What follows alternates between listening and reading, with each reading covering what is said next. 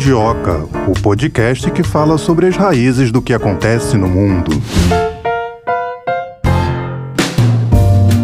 Está no ar o meu, o seu, o nosso Mundioca. Eu sou Tayana de Oliveira. Quem me acompanha sempre aqui na apresentação é a Melina Saad. Já já vou passar comando aqui do microfone para ela, mas antes eu vou bater um papo com você, meu ouvinte. Tá tudo bem contigo? Tudo tranquilo? Já foi lá no nosso Twitter, arroba Mundioca com K? Tá em dia com os nossos episódios? Olha que tem um acervo longo aí pela frente. Esse não é o nosso primeiro episódio, esse é o episódio 56. Já ouviu os outros 55? Se ainda não, faça isso assim que terminar esse para você você ficar em dia aqui com a gente. Dito tudo isso, feitas as considerações iniciais, Melina, solta o gogó. Essa é boa. Cumprimentar nossos ouvintes, dizer que eu estou muito feliz por começar mais um Mundioca. Hoje nós vamos conversar sobre as sanções à Rússia, que é o país mais sancionado do mundo. A gente vai falar um pouquinho como é que está a economia russa, como é que eles estão se saindo, driblando as sanções impostas por Reino Unido, pela União Europeia e também pelos Estados Unidos. O presidente Putin avisou que a Europa terá consequências se as sanções continuarem vamos falar sobre a que, que ele se refere. Vamos falar também sobre outra declaração do presidente Putin que diz que as sanções vão afetar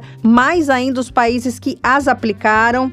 A gente fala também sobre os novos mercados que a Rússia encontrou depois do conflito na Ucrânia, e também sobre a reserva de ouro, dólar, petróleo russo, sobre a parceria da Rússia com a Índia e com a China. É, você falou aí de consequências, não só consequências, mas consequências catastróficas que o Vladimir Putin falou em uma declaração a um programa de televisão citado aí pelo jornal The Guardian. Ele disse o seguinte, ó, abre aspas: "Sabemos que os europeus estão a tentar substituir os recursos energéticos da Rússia". Ainda completou dizendo assim: "O resultado dessa política vai levar a um aumento do preço do gás nos mercados europeus, que invariavelmente vai afetar os consumidores. Foi o que disse o presidente Vladimir Putin, presidente da Rússia, o país mais sancionado do mundo. Pois é, ele disse também que é, essas sanções podem levar a consequências mais severas no mercado energético global. A gente sabe que a Rússia, que muitos países da Europa dependem do gás russo e não podemos esquecer também que o inverno está chegando e que muitos países dependem do gás para calefação, para aquecimento. Então, o presidente da Ucrânia já disse também, já mostrou uma certa preocupação com o conflito que ele gostaria que acabasse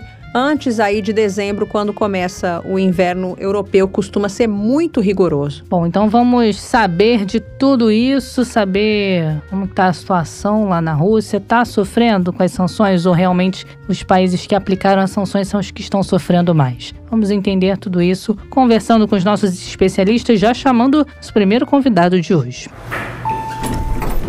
Tá, e a gente tem o prazer de chamar pela segunda vez um convidado muito especial, porque foi o primeiro convidado que esteve com a gente aqui no Mundioca. É o professor Walter Franco, de Economia do IBMEC São Paulo. Tudo bem, professor? Seja bem-vindo novamente aqui ao Mundioca. Tudo bem, como vai, Tayana, Melina? Prazer estar novamente com vocês, conversando aí temas importantes no, no Mandioca. Prazer é nosso, professor. Professor, o presidente Putin avisou que a Europa vai ter consequências se as sanções ações continuarem. A que ele se refere? Na realidade, nós temos aí uma série de temas correlatos importantes, que eu diria, que estão de uma forma ou de outra embasando esta, essa fala do Putin. Na verdade, há uma ligação muito forte entre a Europa, digamos, a Europa Ocidental e a Rússia como um todo. Né? Então, tanto os países europeus quanto a Rússia dependem uns dos outros. É? Então há uma conexão, há uma correlação, há ligações econômicas, políticas, culturais muito importantes que sempre existiram, digamos, eu não vou dizer duas nações, nós vamos imaginar que a Europa como uma nação e a Rússia como outra. Então, na realidade, eu acredito que ele esteja num primeiro momento se referindo a essa reciprocidade, essa importância, essa codependência entre esses dois atores importantes políticos no centro do velho mundo e que, portanto, dependem de economia, dependem uns dos outros para progresso, para desenvolvimento econômico econômico, para desenvolvimento social e cultural. Então, acredito que as consequências, sob o ponto de vista do Putin, certamente, quando ele diz isso, ele não diz sob o ponto de vista positivo, e sim negativo, as consequências seriam, se nós não revisarmos, se não repensarmos estas sanções, obviamente haverá perdas para ambos os lados. Então, acho que assim, precisamente é o que eu diria que ele está se referindo. Como a economia russa está se virando nesse contexto atual, professor? Porque a Rússia é o país mais sancionado do mundo, né? Olha, na realidade, eu acredito que, assim, curiosamente, digamos assim, até que de uma forma bastante, é, uma certa, causando uma certa surpresa nos analistas, nos economistas, quando a gente olha para essa situação desde fevereiro deste ano, ou seja, são aí muitos meses, já mais de cinco meses aí desse conflito e desse imbróglio entre a Rússia e os europeus e também entre a Rússia e a questão ucraniana, é interessante nós olharmos como que a Rússia vem eh, se adaptando, se reorganizando e buscando soluções para os seus problemas. Então, eu diria para você que é claro que a Rússia está sofrendo, não há dúvida nenhuma de que as sanções são duras, são pesadas, têm um impacto sério sobre a economia, sobre a sociedade, sobre o comércio russo, sobre a gente vai conversar aqui longamente sobre isso hoje, mas de uma forma mais específica, eu diria para você que a Rússia vem tentando, até como eu disse, foi para mim uma certa surpresa também, é, se sair, buscar alternativas, buscar soluções para toda essa problemática imposta é, pelo mundo em função de, desse, desse entrave, desse problema que ela vem tendo com a Ucrânia. Então, eu acredito que a Rússia ela vem sofrendo, muito impactada, fortemente impactada, e o mundo, por consequência, também muito fortemente impactado, não apenas em função das sanções à Rússia ou mesmo ao conflito com a Ucrânia, mas também por o mundo estar saindo, e nós conversamos, se não me engano, da última vez, o mundo saindo aí de dois anos, dois anos e meio de pandemia, então já era um momento de fragilidade, fragilidade para as economias internacionais, já era um momento de tanto política quanto econômica e social. Então, neste momento, a Rússia olha para esse cenário como um todo e eu acredito, de forma bastante surpresa, que ela até vem se saindo relativamente bem no sentido de minimizar as dificuldades, minimizar os estragos, mas é claro que vem sofrendo e aí buscando, de uma certa forma, alternativas e buscando, de certa forma, também maneiras de enfrentar essa problemática, enquanto a diplomacia ou mesmo uma solução final para os problemas, por exemplo, com a Ucrânia, não aconteçam e aí, obviamente, a gente vê tudo isso ser revertido no que tange, obviamente, às sanções. Né? Professor Walter, vamos olhar por um outro lado. O senhor acredita que o conflito na Ucrânia possa ter ajudado a fortalecer outras relações comerciais da Rússia? Ó, quando você cita isso, certamente o que a primeira coisa que vem à minha mente é a relação da Rússia com seus dois grandes parceiros comerciais na Ásia, que eu diria que é a própria China e a própria Índia. Então, eu acredito que num primeiro momento e o BRICS como um todo num segundo momento. Num primeiro momento, eu vejo a Rússia expandindo e de uma forma até bastante bem sucedida os seus laços comerciais, os seus laços econômicos com as nações se mostraram num primeiro momento, eu não vou dizer para vocês, não vamos entrar aqui no, no caráter é, diplomático mesmo de,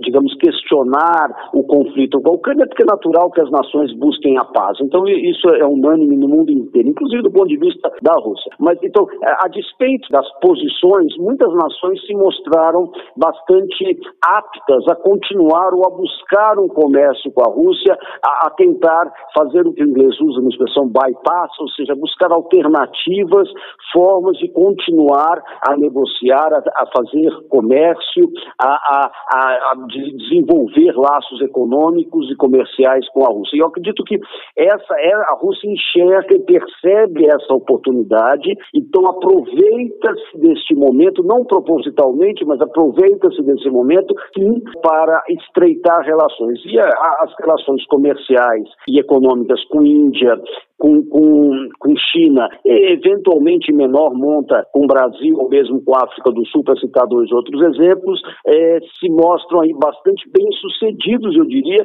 e até surpreendentes, primeiro pelos montantes envolvidos, e segundo pela rapidez com que a Rússia conseguiu fazer esse processo, vou usar mais uma vez a expressão inglesa, esse processo de deixar de olhar para o Ocidente e olhar mais em direção ao Oriente ou outras partes do mundo como alternativas para o seu comércio, para o seu desenvolvimento econômico, as suas relações é, mais próximas, comerciais, é, diplomáticas, políticas. Então, acredito que também, positivamente, eu diria que a Rússia vem conseguindo, é, a, a duras penas, essa capacidade de buscar novos horizontes no que tange a sua, as suas oportunidades aí na área comercial, econômica e outras mais. O fato de a Rússia ter reserva de ouro e também de dólar ajuda nessa readaptação que o senhor falou? Olha, na verdade, eu não diria que isso é um ponto muito determinante. A gente sabe, o Brasil é um outro exemplo muito claro, né? Nós temos aí reservas internacionais bastante significativas nesse momento no Brasil. A Rússia tem reservas significativas, a Índia tem, a China também tem. A Rússia tem reservas internacionais muito pesadas, muito fortes. Em fevereiro, para vocês terem uma ideia, em fevereiro de 2022, a Rússia tinha mais de 640 bilhões de dólares de reservas internacionais em moeda forte, tanto em moeda forte quanto em ouro. Na verdade, bem mais em moeda forte do que em ouro. E certamente o que acontece é, com as sanções, ela perdeu parte significativamente de acesso a grande parte dessas reservas, quase metade delas. São reservas em bancos estrangeiros que foram afetados diretamente pelas sanções. Então, uh, eu não diria que você ter reservas internacionais, no ponto de vista da Rússia nesse momento, é um grande diferencial. Não é porque efetivamente ela tendo muito ou tendo pouca, ela teve certamente aí, em função das sanções, o acesso essas reservas muito prejudicado. Então, é claro, sob o ponto de vista de uma economia em desenvolvimento, um Brasil, uma Rússia, uma África do Sul, um México, é sempre importante ter reservas internacionais e quando você as tem num, num montante muito significativo, isso é um fator diferenciador e bastante importante no que tange a segurança, a redução de risco, a percepção de risco dos investidores estrangeiros, a capacidade de você se mostrar solvente no mercado internacional, honrar seus compromissos e outras coisas mais. Agora, nesse momento, que é sempre muito importante reservas altas. Nesse momento, é, eu não diria que isso foi determinante, exatamente por a Rússia ter sido, em grande parte, impedida de lançar mão dessas reservas. O que é interessante, no, no meu entender, nesse momento, é a forma como ela administrou esse impacto das sanções sobre as suas reservas, ou seja, a forma como ela reorganizou, vendo as suas restrições, como que ela organizou as suas importações, como ela organizou o seu comércio com outras nações, de forma mais uma vez, a diminuir os impactos dessas sanções em cima da sua economia em função das reservas. Então, por exemplo, então eu não tenho como importar de determinado país em, função das minhas reservas de moeda fortes estarem, por exemplo, bloqueadas. O que, que a Rússia faz? Ela busca formas de transacionar com essas nações na sua própria moeda. Então, eu, eu respondo a sua pergunta dizendo um não no primeiro momento, ou seja, ter muita reserva para ela nesse momento não foi um diferencial, porque ela perdeu acesso de grande parte a essa essas mesmas reservas, mas, por outro lado, é importante perceber a forma como ela buscou alternativas para poder honrar seus parte de seus compromissos internacionais, a gente precisa deixar isso bem claro, e buscar ainda comércio com outras nações é, utilizando é, moedas que não fossem moedas fortes. Professor, o senhor acredita que o presidente Putin tem a Europa na mão por conta da dependência ao gás russo? O presidente Zelensky ele já falou, se pronunciou com a expectativa de que a operação na Ucrânia termine até dezembro, quando começa o inverno rigoroso na Europa. O que, que o senhor pensa sobre isso? Eu gosto sempre de dizer que nós devemos olhar as relações internacionais e as relações comerciais entre os países e as economias dos países, principalmente na atual conjuntura do mundo, sob uma perspectiva um pouco mais, eu não vou dizer otimista, mas assim propositiva, no sentido de dizer sempre que eu vejo como impossível, impensável nós desenharmos ou imaginarmos um cenário no mundo sem a presença forte de determinados atores como players importantes. Então, é impensável imaginar o século XXI nesse momento que nós vivemos, sem uma inserção, sem uma presença muito importante, seja econômica, política, cultural, social, que seja, da Rússia no mundo. Por que, que eu estou dizendo isso? Eu não consigo, da mesma forma, desenhar uma, uma realidade do, da Europa Ocidental sem uma presença, sem uma parceria e sem uma conexão com a Rússia. Então, a Rússia é parte integrante, são países amigos dos europeus. O, o fato de nós termos nesse momento um conflito por um lado e uma sanção por outro não significa que sejam nações inimigas, é importante dizer. São nações amigas. Nesse momento, você tem um conflito, você tem algumas divergências de ponto de vista, umas discordâncias da forma como as coisas precisam se desembaraçar, mas, via de regra, e certamente, a Rússia é parte integrante deste modus operandi de uma Europa no século XXI, no meu entender. A Rússia é parte integrante do desenvolvimento econômico da, da Eurásia como um todo. Então, imaginar uma China sem o petróleo ou o gás russo é impossível de se imaginar o desenvolvimento econômico chinês sem ele nesse momento. É impossível imaginar o desenvolvimento de uma Índia sem o gás ou óleo russo. E é também muito difícil, do meu ponto de vista, imaginar o desenvolvimento de uma Europa sem o óleo e sem o gás russo, sem energia provinda da Rússia, inclusive carvão também. Então, é, nesse sentido, nós precisamos enxergar, no meu entender, a importância desse papel russo dentro desse cenário econômico e buscar compreender que, de uma forma ou de outra, cedo ou tarde, isso voltará a se normalizar, isso voltará a se regularizar. Eu digo, me refiro aos fluxos de gás, aos fluxos de óleo, aos fluxos de carvão e de diversos outros aí, montantes aí no que tange a comércio, outras coisas mais. Então, eu não olho para um cenário de médio ou curto prazo. Médio prazo, eu diria até o final do ano, curto prazo, curto prazo é um pouco mais difícil, mas de médio e longo prazo, essa situação se perpetuando por muito tempo. Por quê? Porque não há uma, não é que é difícil substituir. É claro que é um pouco, há sempre possibilidade das nações mais ricas, seja a Europa ou seja os Estados Unidos, buscarem alternativas para suprimento de petróleo, óleo e gás. Vai, pode se demorar um pouco mais ou um pouco menos, mas alternativas existiriam. O que eu defendo e acredito é que, a despeito disso, é muito mais natural e muito mais esperado e muito mais propício de acontecer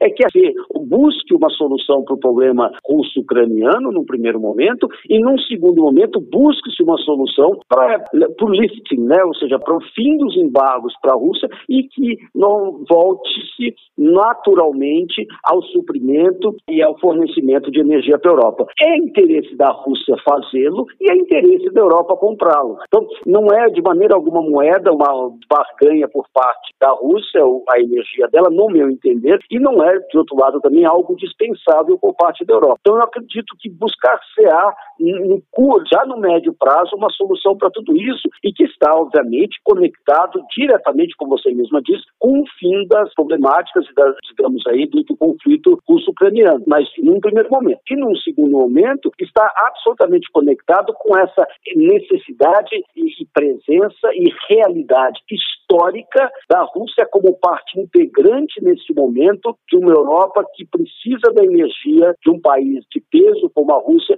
para o seu desenvolvimento econômico. Então, eu acho que é sob essa perspectiva que isso precisa ser visto, que é superior a governos, ultrapassa governos, ultrapassa conflitos, ultrapassa momentos econômicos. Essa presença russa no centro da Europa como fornecedora de energia é algo muito mais, é uma posição geopolítica forte, de longo prazo e que é impensável estar desconectada do desenvolvimento econômico, tanto da Europa como da Ásia. Por isso que eu acredito em soluções vindo de uma forma ou de outra já no médio prazo. Agora, o presidente Putin disse que as sanções vão afetar mais ainda os países que as aplicaram. O senhor acredita que ele disse isso com base nessa questão da Rússia ser uma fornecedora de energia, uma das principais ali para esses países, ou por outros fatores também? Eu acho que a questão energética está muito por detrás desse discurso. Eu diria que sim. A Rússia, o conflito em si, tanto o conflito quanto as sanções, nós vimos, levou imediatamente, levaram ambas, tanto o conflito quanto as sanções, levaram imediatamente a subida do preço, tanto do óleo quanto do gás, do GLP, como do carvão, no, no mundo como um todo. Todas as nações do mundo, é, alinhadas ou não a um pensamento ou outro, é, acabaram por sofrer com o aumento de preço. Então, uma das primeiras coisas que eu acho que ele poderia estar se referindo efetivamente é ao impacto nos mercados internacionais e nas economias internacionais do, do aumento do preço das commodities energéticas sobre as economias do mundo. Então, acho que a primeira coisa aí é olhar isso. Então, eu não vejo nesse curso uma coisa, algo como. É claro que num segundo momento, o shortage, né, a shortage, ou seja, a interrupção de fornecimento, a inexistência, por exemplo, de gás natural sendo fornecido a uma indústria é, específica no centro da Europa, é uma falta de um determinado combustível num país no centro da Europa nesse momento não seja danoso. É claro que também é, mas o que há de efetivo por detrás dessa fala, no meu entender, é o impacto do aumento de preços sobre as economias mundiais. Então, o, o que está em jogo é por quanto tempo o mundo opor-se às posições russas no que tange ao seu conflito com a Ucrânia e por quanto tempo o mundo sustentaria um preço das commodities de energia muito altas por muito tempo. Porque o que acontece nas economias? Você aumenta o preço da energia em função do, dos conflitos e, e do, da redução da, das compras e suprimento, então você diminui a oferta por parte da Rússia. Não é que a Rússia deixou de ofertar, o mundo deixou de comprar essa oferta. Então essa oferta russa sai desse tabuleiro que eu comentei. Ao sair essa oferta desse tabuleiro para a Europa e para o Ocidente como um todo, porque obviamente o que ela faz? Ela imediatamente começa a suprir mais óleo e gás, tanto para a China quanto para a Índia. Então é, o, que aconteceu foi, eu fiz uma mudança do, do suprimento, sai do, da, do centro do, do, do Ocidente e leva para o Oriente. O centro do Ocidente fica com menos commodity energética à disposição. Uma oferta menor, com uma demanda a priori igual, você, é, obviamente, pressiona preços para cima. Quanto tempo que as economias sustentam preços altos? Acho que é essa a grande questão aí por detrás. Então, é a isso que o Putin se refere. Preços altos levam à inflação generalizada. Inflação generalizada força um aumento da taxa de juros internacionais. Aumento da taxa de juros gera recessão econômica. Então, os impactos a que eles se referem são, num primeiro momento, aumento de preços generalizados. Num segundo momento, aumento da taxa de juros generalizada. Num terceiro momento, recessão nos mercados. Aí você tem impactos sociais e políticos como consequência. Então, eu acho que é isso que ele diz. Quanto tempo o mundo sustentará tal posição? Então, aí é um trade-off, né? Você precisa tentar, tentar compreender para onde que os líderes mundiais, de que forma que eles vão trabalhar isso. E por quê? Porque pelo, pelo argumento que eu dei para vocês há minutos atrás, é, existe possibilidade de eu suplantar ou substituir a oferta russa, mas isso leva tempo. Então, ele ainda é um player importante e deverá manter-se por longo prazo. Então, ele se refere a isso especificamente. E tem resposta para essa pergunta agora? Quanto tempo o mundo ainda aguenta? Eu tendo a acreditar, e nós estamos observando, e especificamente agora nesses dias, algumas coisas muito interessantes vêm acontecendo no que tange a esses mercados. Então, a primeira coisa eu já comentei, e que a produção russa continua, então a Rússia continua produzindo petróleo, ela continua produzindo carvão, ela continua produzindo GLP, ela continua produzindo gás natural e, e vem buscando formas de suprir mercados que ainda é, têm interesse de comprar essas commodities e que, de uma forma ou de outra, passam por cima dos embargos. Então, por um lado, digamos que uma Rússia, uma Índia vem se passando ao largo dessa problemática, porque eu tenho tanto gasodutos especificamente prontos para suprir o mercado chinês de, de gás natural e de óleo, por exemplo, como eu tenho também capacidade de suprir portos da Índia com, com óleo e com GLP, por exemplo. Né? Não tem conexão direta entre Rússia e Índia, territorial, mas eu consigo supri-las. Né? O, o, gás e o óleo que iriam para a Europa de navio, por exemplo, hoje já se dirigem em direção à Índia. Então são, são coisas diferentes. A Rússia eu estou suprindo com gasodutos e petrodutos, enquanto que a Índia eu estou suprindo com esse combustível que estaria nos navios do Atlântico, que agora vão para o Oceano Índico. Então, por um lado, uma parte do mundo se sustenta bem, não tem grandes problemas. No caso da Europa e dos Estados Unidos, como eu venho dizendo, eles têm alternativa, mas essa alternativa vai custar muito tempo. E ao custar muito tempo, vai ter um impacto político bastante significativo. A ponta dessa nossa análise, desse nosso agradável bate-papo aqui hoje, é política. Né? Porque o que está lá na frente, apesar de você dizer, a guerra também é política, é verdade. Né? A guerra é a política feita por outros meios, como Clausewitz dizia. E lá atrás, o, o primeiro movimento foi político. Ele tem todo o impacto econômico, social, preços e tudo mais, taxas de juros, para terminar novamente no político lá na frente. Então a sua pergunta é: quanto tempo a Europa ou os Estados Unidos ou o Ocidente sustentam tal situação? Enquanto a política se mantiver uníssona e absolutamente, digamos, unânime em questionar o posicionamento russo. A hora que a política colocar-nos, no, a hora que os líderes europeus, americanos, sentarem, americanos, quando eu digo americanos, eu me refiro inclusive a Canadá, é quando os líderes do Ocidente sentarem e falar qual que é o custo político disso tudo que está acontecendo, está valendo a pena ou não, aí as coisas começam a mudar. Então é nesse momento. Há quanto tempo? Não sei. O, o tempo enquanto a, a, as urnas, as eleições, a população no mundo falar, mas qual que é o problema? Por que disso? Né? Por que, que você está agindo dessa forma? Eu estou pagando com o preço né, do meu alimento um posicionamento que você tem contra um, um, É claro que o consumidor, normalmente, ele não chega a esse grau de sofisticação, mas o que vai estar tá em jogo efetivamente, subliminarmente, sem que ele perceba, é a seguinte pergunta: ah, o meu alimento está caro em Paris. Está caro por quê? Porque há um posicionamento da França nesse momento de questionamento às ações russas e de endosso a esse embargo. Então, mas que causa preço para o cidadão comum. Então ele começa a questionar, bem, esse governo está agindo dessa forma e está me impressionando a inflação.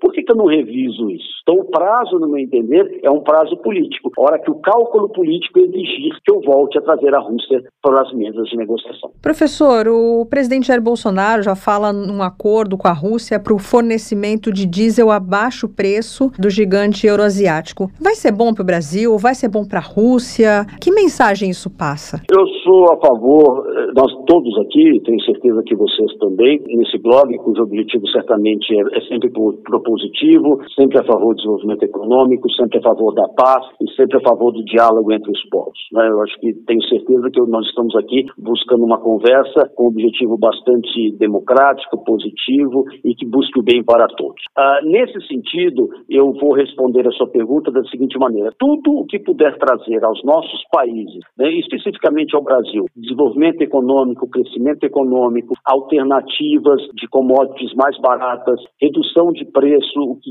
beneficia a nossa população, eu vejo com bons olhos. Então, é uma posição que para mim é bastante interessante no primeiro momento, porque atenderia a essa, a essa demanda, ou seja, uma demanda por combustível no Brasil, uma demanda por combustíveis mais baratos no Brasil, uma demanda, é, inclusive, de segurança para que a gente não tenha eventualmente uma escassez, por exemplo, de um diesel, que seria aí bastante danoso para a nossa economia como um todo. Então, sob esse ponto de vista, eu sou a favor. Há um segundo ponto de vista que eu sou a favor, que é, como eu disse aqui, o relacionamento entre as nações. Então, o que a gente puder fazer, Brasil, como nação, independente de governos, de aprimorar e estreitar as relações comerciais, como a Rússia, por exemplo, para mim também é muito positivo. A despeito de posições políticas, a despeito de posições com relação à guerra russo-ucraniana, a despeito de posições de embargo, que o Brasil sempre vai se posicionar em, em, a favor da paz, e eu sou, é isso que eu defendo, mas na questão do Estado brasileiro, neste momento, nós temos que agir do ponto de vista do pragmatismo diplomático, ou seja,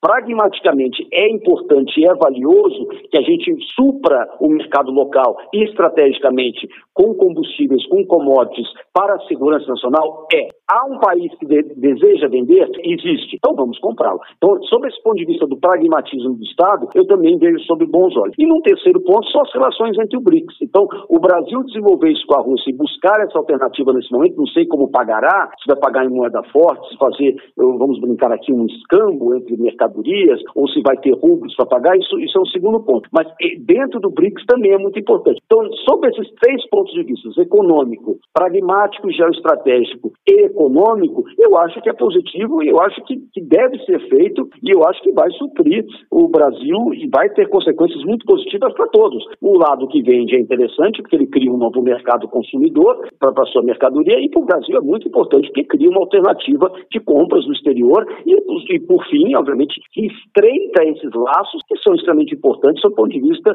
das nações e não unicamente de governos. Então, vejo com muito bons olhos. Walter Franco, professor de Economia do IBMEC São Paulo, fiquei muito feliz com a sua presença que nos prestigiou durante as suas férias, participando aqui do Mundioca. Muito obrigada, professor. Volte sempre. Eu espero que tenha sido bastante aí, claro aí com vocês, é, porque é um tema bastante difícil, mas eu acho que ele precisa ser observado e analisado sempre sob esse ponto de vista propositivo. Eu estou reenfatizando isso para que a gente enxergue esse momento do mundo como um momento de grandes oportunidades e de um grande rearranjamento político-econômico né, e geopolítico muito valioso. E para mim foi uma honra conversar com você você, com a Melina, com a Tayana, né, com as duas colegas, e eu tenho certeza aí que esse blog cada vez trazendo aí pontos, ideias e debates bastante valiosos aqui para o Brasil nesse momento. Eu que agradeço a oportunidade e até mais. Até mais, professor. Até mais, um abraço. professor. Tchau, tchau. Tchau, até mais. Ainda falando da parceria China-Rússia, eles já declararam em fevereiro que tem uma amizade sem limites. Empresas estatais chinesas como a Sinopec e a Shenhua Oil reforçaram a demanda por petróleo nos últimos meses.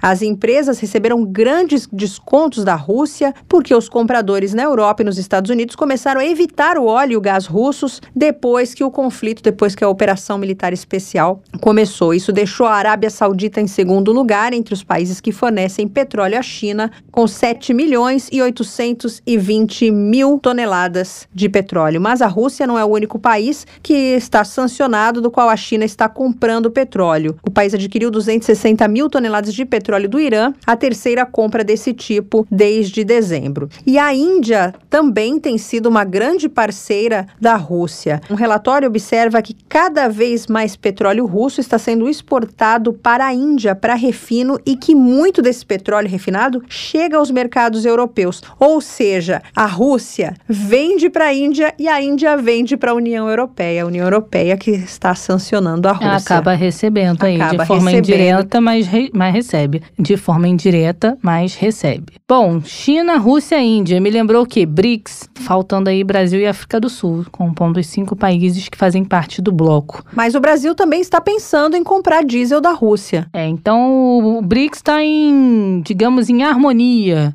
Totalmente no diz- alinhado. no que diz respeito a essa questão de gás, óleo, petróleo. Mas tá, e apesar das sanções, a União Europeia, que é um grupo de 27 países da Europa, continua sendo o principal comprador de gás e de petróleo da Rússia. Não deixou de comprar apesar das sanções. Estima-se que a Rússia recebeu 59 bilhões de dólares em exportações de energia desde o começo do ano. Para continuar falando sobre isso, a gente chama agora mais um convidado no episódio de hoje. Professor José Niemeyer, coordenador do curso de Relações Internacionais do IBMEC, muito obrigada por o senhor estar aqui com a gente de novo no Mundioca. É um prazer. Seja bem-vindo. Menina e Tayano, o prazer é meu e parabéns pelo sucesso do programa. Professor, vamos começar falando sobre o pacote de sanções imposto à Rússia. Ele tem surtido o efeito que os países do Ocidente desejam? Antes de falar sobre isso, eu acho que é importante, até pro, que eu acho que é muito interessante isso para o ouvinte da Mundioca, é a gente entender qual é a mecânica desse conflito, dessa guerra na Europa, né, entre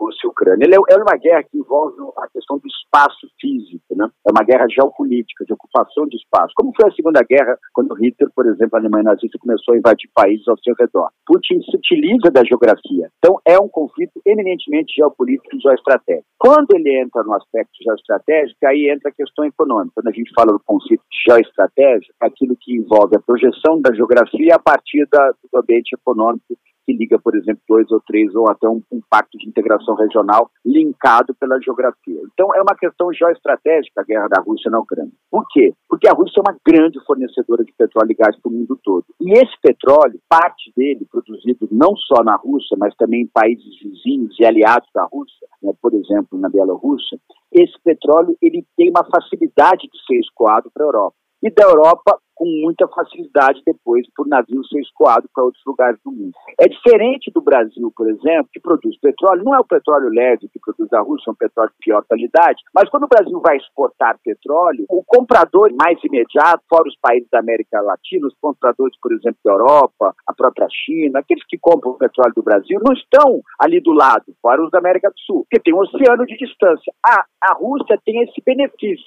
Ela produz petróleo e gás natural e exporta para as principais economias do mundo, que são as economias europeias e para a economia chinesa. Está tudo linkado. A gente tem uma dificuldade de entender o posicionamento da Rússia do ponto de vista geopolítico, Melina, mas a Rússia está no continente euroasiático. Ela está na mesma massa territorial da China, da Turquia, é, dos países árabes, que ela poderia até importar petróleo, mas não é o caso. Ela também não exporta nem importa. Mas ela está na mesma massa territorial da França, da Alemanha, da Bélgica. Então fica mais fácil da exportação. A logística do negócio, exportação de petróleo da Rússia, é muito facilitada com isso. O petróleo pode ir até os portos desses países que têm costa e aí exportados para outros países. Então, esse é um aspecto importante. A Rússia é uma grande fornecedora, é a maior fornecedora de petróleo e gás do mundo. E isso é uma carta da manga de Putin. Putin tem usado muito bem isso. As sanções, no início, tiveram até algum embasamento. Principalmente, Melina, quando a gente pensa é na questão das empresas que deixaram de operar na Rússia. Agora, não depender do petróleo e do gás russo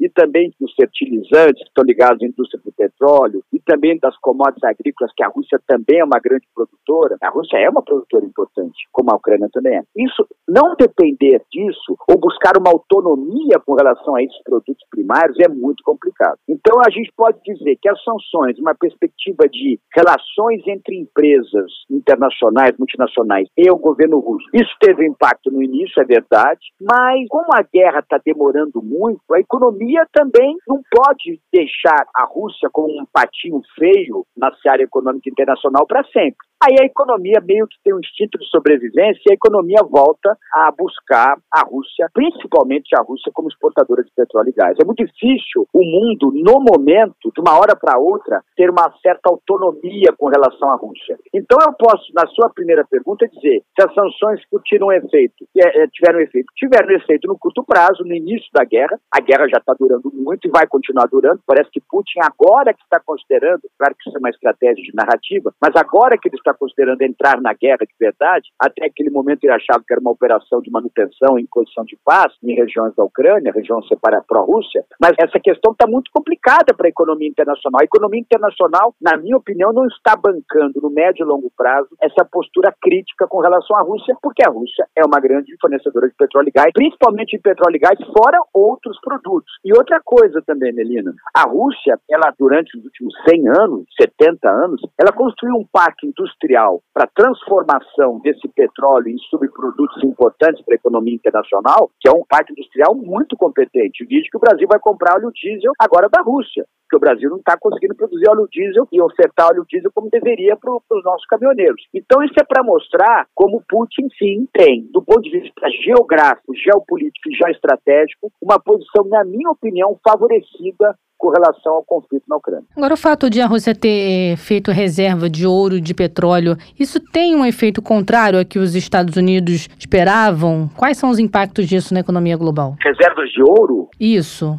Não, reserva de ouro todo país tem, porque isso dá lastro à moeda. É claro que Putin está preocupado com o valor do rublo, né, da que a moeda, que a moeda russa. Isso para ele é importante inclusive a paridade rublo e euro, dólar. Reservas de ouro tem um efeito também dentro do mundo das finanças, além de narrativa, de mostrar também que aquela moeda está calcada em reservas de ouro. Uma, uma, uma moeda nacional, um país, um Estado, ter reservas de ouro, ele garante um perfil de solidez, a sua, de força à sua moeda. Então é por isso que Putin também tem muito a ver com o governo Putin. Né? O governo Putin é um governo muito centrado na figura dele e nos grupos políticos que o rodeiam. Então essa questão de você deixar divulgar que a Rússia está com uma reserva de ouro, com força, com estoque e tal, faz parte desse marketing. O governo russo é um governo muito fundamentado no marketing governamental, né? O tempo todo. Eles fazem dois tipos de ação. Eles divulgam muito aquilo que interessa e proíbem que seja divulgado aquilo que não interessa. É um serviço de propaganda do governo Putin, é um, é um serviço muito ativo, porque ele tem que proibir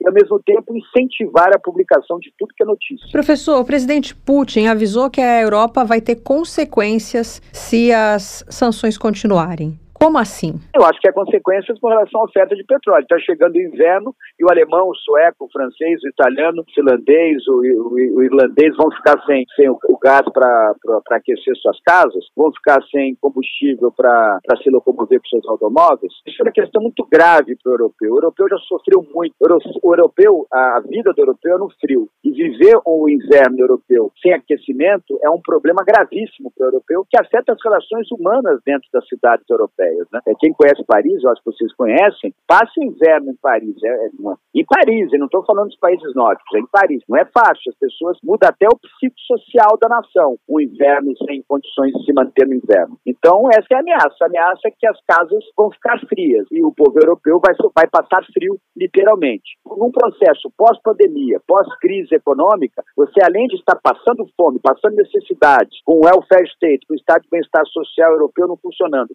além disso você vai passar frio também? Não vai ser simples. Agora, o senhor acha que a Rússia encontrou outros mercados, por exemplo, para exportação de petróleo? Sim, encontrou, Tayana. Encontrou, sim, encontrou. A, a Rússia exporta muito para a China. A China, por mais que tenha produção de petróleo, ela precisa importar muito petróleo para a máquina econômica chinesa, que só cresce. É impressionante. Então, a Rússia está buscando outros mercados. Isso é muito fácil pela questão geoestratégica. A questão logística dos gasodutos e oleodutos facilita muito. Aí vocês vão falar, poxa, mas é tão complicado você ter oleodutos saem de regiões produtoras russas para a China, para a França, para a Alemanha, para a Itália. Muito mais fácil comparado do ter que exportar passando um oceano. Então, a questão territorial, como eu disse na nossa conversa aqui hoje no Mundioca, é, facilita muito. Você fazer oleoduto ou gasoduto é muito mais fácil que você transportar gás e petróleo por navio. Você produzir num lugar e ter que levar lá longe de navio. A logística é muito mais barateada quando você faz cano, né? Porque cano, que nem os canos da nossa casa, o cano dura muito. Você tem que fazer a manutenção dos canos, que geralmente é feita no verão na Europa, né? Que é mais fácil que você não está congelado o cano. Então,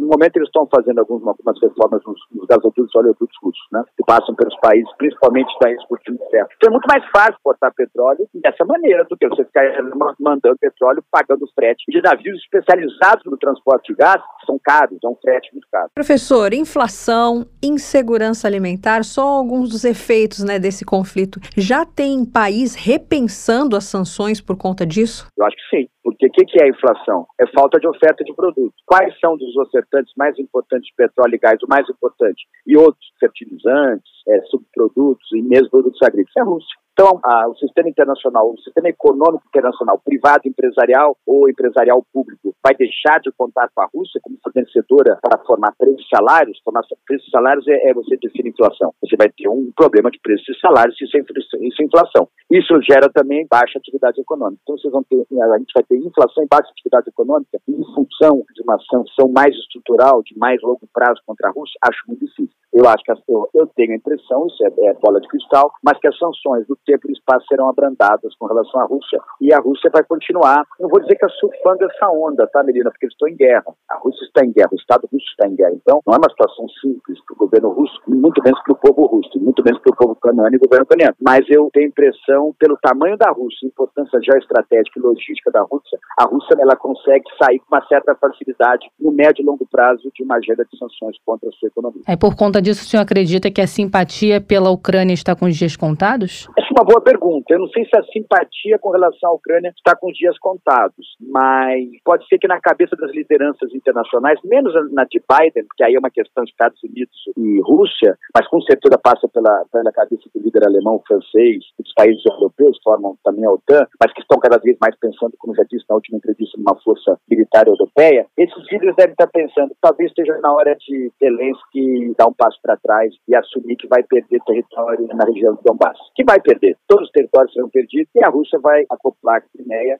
e vai ali ter um, um, novo território de influência russa naquela região. Já perdeu, né, professor? Eu acho que sim, mas isso tem que ser, de alguma maneira, isso vai ser, eu acho que isso não vai ser formalizado junto ao direito internacional, público internacional nos próximos anos. Formalizado não vai, porque a Ucrânia não vai assinar, mas vai ficar como causa perdida, como nós já percebemos a Crimeia como território de influência russa. Professor, o Putin também mencionou a intenção de abrir na Rússia cadeias de supermercados indianas. Isso é uma boa? Você vê, a Rússia está se aproximando da Índia também. A gente não tinha mencionado a Índia, que é outro país importante que a Rússia fornece muito petróleo e gás também. Todos na mesma massa territorial. Se você é caiana, um dia vamos fazer umas viagens interessantes. Vocês vão sair a pé de Moscou, vocês vão até Istambul da praia a pé, vocês vão até Bombaim da praia a pé, vão até Paris, melhor, da praia a pé. É a mesma massa territorial. Então Putin está certo. Ele está criando teias de interdependência complexa com os grandes países, são os países baleia do continente euroasiático, que é China e Índia. E já faz isso com o Paquistão há muito tempo. O Rússia e o Paquistão têm uma relação desde a Guerra Fria muito próxima. Né? Ele vai fazer isso. A Alemanha é um país também importante, ele já tem um relacionamento muito bom de exportação de petróleo e gás, só que a Alemanha está endurecendo o jogo, e a Alemanha precisa endurecer o jogo em defesa de uma agenda de pró-democracia, contra a invasão de país soberano como é a Ucrânia. Mas eu acho que, com o tempo, a gente, a própria imprensa, né, Fórum Mundioca, quem está noticiando a guerra na Ucrânia, Fórum Mundioca? Ninguém. Eu, quando me chamo para falar hoje nos canais de televisão e, e, rádio, são outros temas, política brasileira, questão de política internacional, mas não necessariamente da guerra da Ucrânia. Quem está noticiando com mais detalhes, ah, muitos canais que também noticiando são vocês. Ninguém vai falar da guerra da Ucrânia. Então isso faz com que Zelensky e, e seu governo e seu grupo político percam força relativa com relação à postura russa, que é uma postura mais poderosa comparada à Ucrânia, do ponto de vista militar, econômico, comercial, diplomático. E tudo o resto. Cultural, tem uma influência russa, cultural, étnica, cultural dentro da Ucrânia. Aliás, é daí que surgiu né, a ação de invadir a Ucrânia em 24 de fevereiro de 2022. Ainda falando dessa aproximação da Rússia com a Índia, como está a venda do petróleo russo para a Índia e também para a China? É, têm uma relação de comércio, exportação de petróleo. Todos os países muito grandes, como China, aliás, a Índia vai ser o maior país do mundo vai passar a China. Todos os países muito grandes precisam de muita energia, seja comida, seja energia, petróleo, gás, é fundamental. Não se vive numa cidade, mesmo uma pequena cidade, a, a, a gravidade do fornecimento de comida e energia, por isso que o Brasil vai ter um papel fundamental nos próximos 100 anos, o Brasil será o grande produtor de comida, exportador e produtor de comida, de todos os produtos e também de uma energia, até uma energia mais nova, não uma energia tão poluente como a energia do petróleo. Né? Mas então, você fornecer esse produto para grandes países é um grande negócio, porque essas populações de mais de bilhão de habitantes vão precisar de petróleo e comida 24 horas por dia até o fim dos tempos. Então, essas são as relações de interdependência complexa que Putin está fazendo. A gente tem que entender isso. Os Estados Unidos não têm esses clientes próximos. Tem México e Canadá, mas não dá para comparar. Então, a Rússia, nesse sentido, essa relação econômico-comercial entre Rússia, China e Índia, por exemplo, mencionando a Índia, é algo que a gente vai ter que estudar. A gente estuda pouco a Índia, né? A política externa indiana é uma política externa muito de gabinete, ainda muito fechada. A gente conhece pouco. O interesse nacional indiano é muito pouco difundido. A gente precisaria estudar mais a Índia. Professor, e essa relação Rússia-Venezuela? Em que interesse a Rússia pode ter na Venezuela? Há muito interesse, mas aí já é uma questão até de agenda política ideológica, né? Aí é ter uma perna na América do Sul, né? uma, uma ponta de lança na América do Sul usar a Venezuela como um Estado, de alguma maneira, projete os interesses russos, sejam empresariais, seja na parceria para exploração, exportação e produção de petróleo, que a Venezuela também tem grandes reservas. Imagine se Putin leva, e deve estar levando já, né? Eu não tenho essa informação, tem mais informação mais, talvez, de bastidor, levando toda a sua infraestrutura de exploração exportação de petróleo, como tirar o petróleo com mais facilidade e eficiência para a Venezuela, e a Venezuela se transformar novamente, que já foi, né, numa, com muita eficácia, né, numa grande exportadora de petróleo, e isso começar a trazer um certo, uma, a amenizar um pouco a crise venezuelana. venezuelana. Isso interessa muito ao, ao governo Maduro, e aí a Venezuela vai ter um aliado importante na América do Sul. Professor, e quanto aos carros chineses no mercado russo? Isso é um, um negócio promissor? É, eu acho que a indústria automobilística russa, né? A gente até lembra dos carros aqui, né? O Lada, né? Carros de muito pouca baixa tecnologia acoplada, né? Então, a China não. A China realmente ela se aprimorou muito, né? São produtos de alto valor agregado que a China vem nos últimos tempos produzindo e exportando. Então, é importante a gente a gente compreender a China né, como produtora de produtos industrializados de alto valor agregado e a Rússia percebeu o seguinte: olha, eu exporto petróleo, exporto produtos primários para a China, mas vou, vou importar também os produtos de maior valor agregado da China. Então, isso me parece muito interessante para ambos os países. Então, você vai dizer, mas aí a Rússia está importando produtos com mais valor agregado em comparação ao que está exportando. É verdade. Mas eu não falei que a Rússia é uma economia tão, tão desenvolvida quanto a China. A grande economia do, sistema internacional hoje é a China e os Estados Unidos continuam sendo, que mais acopla a tecnologia ao processo produtivo. Só que a Rússia, ela virou quase um país, não vou dizer terceiro mundo nem desenvolvimento, mas um país que fornece muitos produtos primários, por exemplo, petróleo e gás principalmente. E isso é fundamental para esses países como a China, que são grandes produtores de, produtos de valor agregado, por exemplo, automóvel. E o fato da Rússia ter substituído a Argélia como o segundo fornecedor de gás natural da Espanha, o que, que isso significa? É, porque ela deve estar buscando contratos específicos países europeus.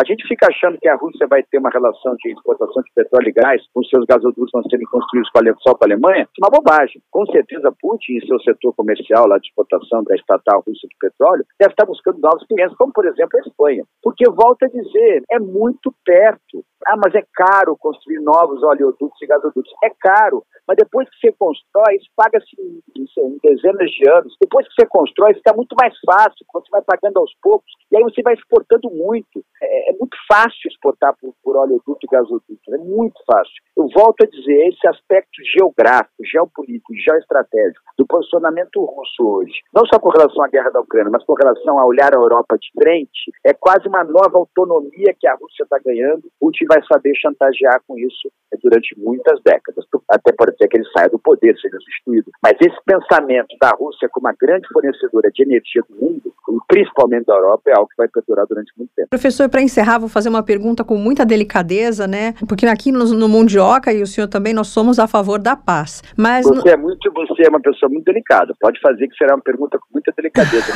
Obrigada, professor. Quem está em vantagem nesse conflito, Rússia ou Ucrânia? A Rússia, a Rússia está em vantagem. Ela, não tomou Kiev, é feio, né? Para um país que invade um país, do ponto de vista de terra de, de guerra de ocupação, não tomar a capital. Nesse ponto, ela teve, ele, a Putin teve uma derrota grave e nunca mais será esquecida, né? Principalmente pela oposição russa. Ele não tomou a capital, mas ele vence a guerra porque ele vai tomar uma boa parte do território ucraniano, que é a região do Donbass, e vai anexar com a, com a Crimeia e depois vai anexar com parte da Moldávia, que ele também já está com, é, já já está fazendo a guerra também na Transnistria nunca sei pronunciar direito, Transnistria, eu acho que é esse o nome, que é uma pequena região da Moldávia. Então ele está querendo pegar toda aquela borda da Ucrânia, que vai desde a Bielorrússia até a Moldávia, é nessa região da Transnistria, ele vai, essa borda interessa a ele. Por quê? Porque ele, é, ele literalmente está comendo pelas bordas. Pode ser que um dia ele chegue a Kiev, daqui a 10 anos ele chegue a Kiev, 5 anos, não sei. Ele não vai parar. É, é, esse grupo que está no poder na Rússia, eles têm uma visão geopolítica e geoestratégica de projeção de poder a partir da geografia russa. É o que eles vão fazer. Ah, mas alguns países vão tentar se contrapor. Quem? A OTAN? Vamos ver. Eu acho que não. Eu acho que não vai se contrapor. Eu acho que os europeus nem querem isso. Eu acho que os europeus vão criar sua própria força armada. A China não vai permitir. O cenário é, é, sistêmico internacional é favorável a Putin, porque é um cenário contraído, competitivo, fragmentado. Quando você é muito ofensivo nas suas ações, cenários assim são, são, são positivos para você. Putin não é um homem de cooperação, ele é um homem de conflito. Então, esse cenário fragmentado que a gente está vivendo no sistema internacional, e também dentro de cada país, por exemplo, aqui no Brasil, em outros países, a gente vê fragmentação, né? Do ponto de vista político, ideológico, cultural. Isso tudo favorece aqueles que vivem do conflito e não da cooperação. Tá certo, professor José Niemeyer, coordenador do curso de Relações Internacionais do IBMEC. Muito obrigada pelo senhor ter atendido a gente prontamente, mais uma vez. Foi muito bom ter o senhor aqui no Mundioca. Eu que agradeço, Melina e Tayana. Parabéns pelo programa, é, parabéns por estarem é, divulgando informações que nem todo mundo mais se interessa ou está conseguindo divulgar, porque as pessoas estão preocupadas com outras coisas, mas não podemos esquecer: existe o Brasil, existe o mundo. E o Mundioca está cobrindo o mundo muito bem. Parabéns. Obrigada, professor. Um abraço. Obrigada, professor. Tchau, tchau. Tchau, um abraço a vocês. Pois é, Thay, a gente viu que a Índia e a China estão bem alinhadas, como você mesmo falou, e que têm conseguido tirar um certo proveito da situação atual na Rússia. Mas Especialistas alertam que, com a entrada em vigor das sanções europeias e a transição para outros fornecedores, esse bom momento da exportação russa pode estar com os dias contados. As receitas petrolíferas da Rússia já começaram a cair, ainda segundo outros especialistas, e isso vai se intensificar, vai se intensificar à medida que outras nações busquem fontes alternativas de energia. Aliás, a Europa já vinha cogitando outras fontes de energia antes do conflito começar. Agora lá na Europa, a Espanha que aderiu aí também à questão do fornecimento de gás, né, da Rússia. A Rússia se tornando o segundo maior fornecedor de gás para a Espanha, substituindo a Argélia, que antes ocupava essa posição. A Argélia saiu após os fluxos do país caírem em meio a um conflito diplomático. As relações entre Espanha e Argélia chegaram ao ponto mais baixo nos últimos anos em razão de uma disputa pelo Saara Ocidental. Com isso, a Rússia substituiu o país africano no posto de segundo fornecedor de gás à Espanha. As importações da Rússia pelo governo espanhol atingiram 8.752 gigawatts hora em junho, mais que o dobro que o registrado em maio, chegando a 24% da demanda total da Espanha, segundo informações da operadora da rede de gás, a Enagás. Enquanto isso, as entregas da Argélia caíram para 7.763 gigawatts hora em maio foi registrado aí 9.094 gigawatts-hora. Então caiu cerca de metade de junho de 2021 e agora representam 22% da demanda. Os Estados Unidos continuam sendo o maior fornecedor com 30% de participação. A diminuição dos fluxos de gás da Argélia, historicamente o maior fornecedor da Espanha, ocorre após um embate diplomático entre os dois países. O fornecimento de gás argelino à Espanha pelo gasoduto Maghreb Europa foi interrompido interrompido em 2021. A Argélia não quer que o gás seja a Argélia não quer que o gás seja reexportado para o Marrocos. Pois é, Thay. A gente falava sobre a questão energética. A Europa já vinha buscando maneiras de atingir o setor energético russo.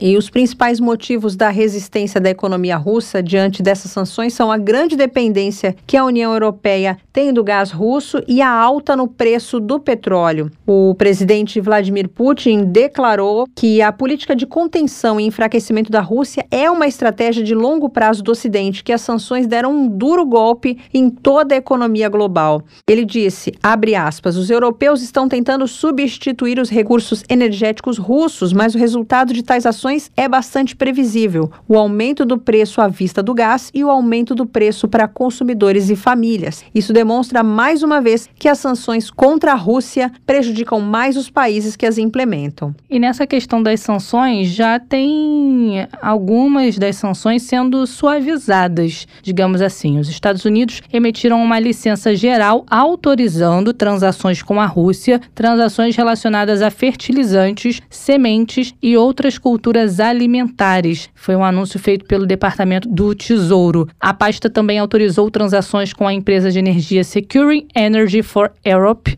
subsidiária da estatal russa Gazprom, na Alemanha, que está sob controle de Berlim desde o dia 4 de abril. As medidas suavizam uma parte das pesadas sanções impostas à Rússia em decorrência da operação militar especial na Ucrânia. E essa autorização de comércio de energia se estende até 16 de dezembro, segundo informou o Departamento do Tesouro dos Estados Unidos. Pois é, os países do Ocidente estão comprando menos petróleo russo, mas o que todos têm visto é que se cortar completamente a compra, o petróleo vai ficar mais caro. Então a Rússia pode vender menos, mas mais caro. E com o gás pode acontecer a mesma coisa. O volume de exportações diminuiu, mas o preço ficou mais alto. Sobretudo o gás. Assim, os efeitos acabam se equilibrando mutuamente. Então, a Rússia tem conseguido contornar, por enquanto, as perdas nesse estágio. Bom, sabe o que não está sancionado aqui no Mundioca? O que é? O Mundo Bizarro. Esse aí continua, então a gente vai partir para ele. Ainda bem, hein? A gente vai partir para ele agora, porque tá chegando ao fim aqui o nosso episódio, mas dá para reservar aquele tempinho para o Mundo Bizarro. Mundo Bizarro. Hoje vamos lá para a Alemanha, no mundo bizarro, hein? Contar a história de um fugitivo da polícia que foi preso graças a sabe o que, Melina? O que é? Um enxame de vespas. Xiii. É, a polícia de Oldenburg disse que o incidente aconteceu quando policiais tentavam prender um homem de 32 anos que foi condenado a 11 meses de prisão. Esse homem fugiu da polícia pulando de uma varanda, mas acabou caindo em um vespeiro. Os insetos o atacaram, obrigando o homem a correr para a rua. Aí os policiais também foram atacados. Olha Sobrou que pra todo mundo. confusão. O suspeito acabou pulando em uma piscina inflável para escapar das vespas, onde acabou sendo preso. Aí ele terminou a fuga dele. Coitado. Coitado dos policiais também, ah, né? coitado de todo mundo, porque, ó, eu já fui picada por abelha uma vez. Doeu demais, a abelha Eu entrou no também meu já fui. tênis. Fui na, na mão, no dedo da mão. Doeu pra caramba mesmo. Olha, eu tinha 10 anos e eu me lembro como se fosse hoje, que eu chorei muito.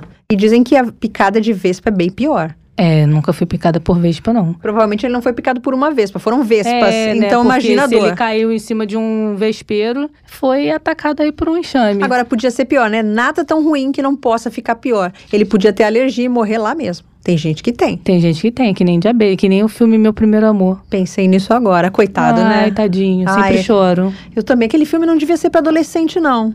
Ai, coitado, morreu por causa do, da alergia É. de abelha. A Fiquei com dó no coração. chorou também. Ah, isso, a gente não podia falar isso no mundo bizarro. Mas falamos. Agora, poderia Aqui é pra ter, rir, não pra chorar. Poderia ter tido um desfecho melhor. Se o cara não tivesse cometido o crime, não precisaria estar fugindo da polícia. Ou se ele tivesse se entregado à polícia, não precisaria passar por todo esse drama aí. Foi fazer coisa errada, foi querer fugir da polícia. A natureza conspirou contra. Conspirou contra ele aí. O castigo veio antes da lei dos homens.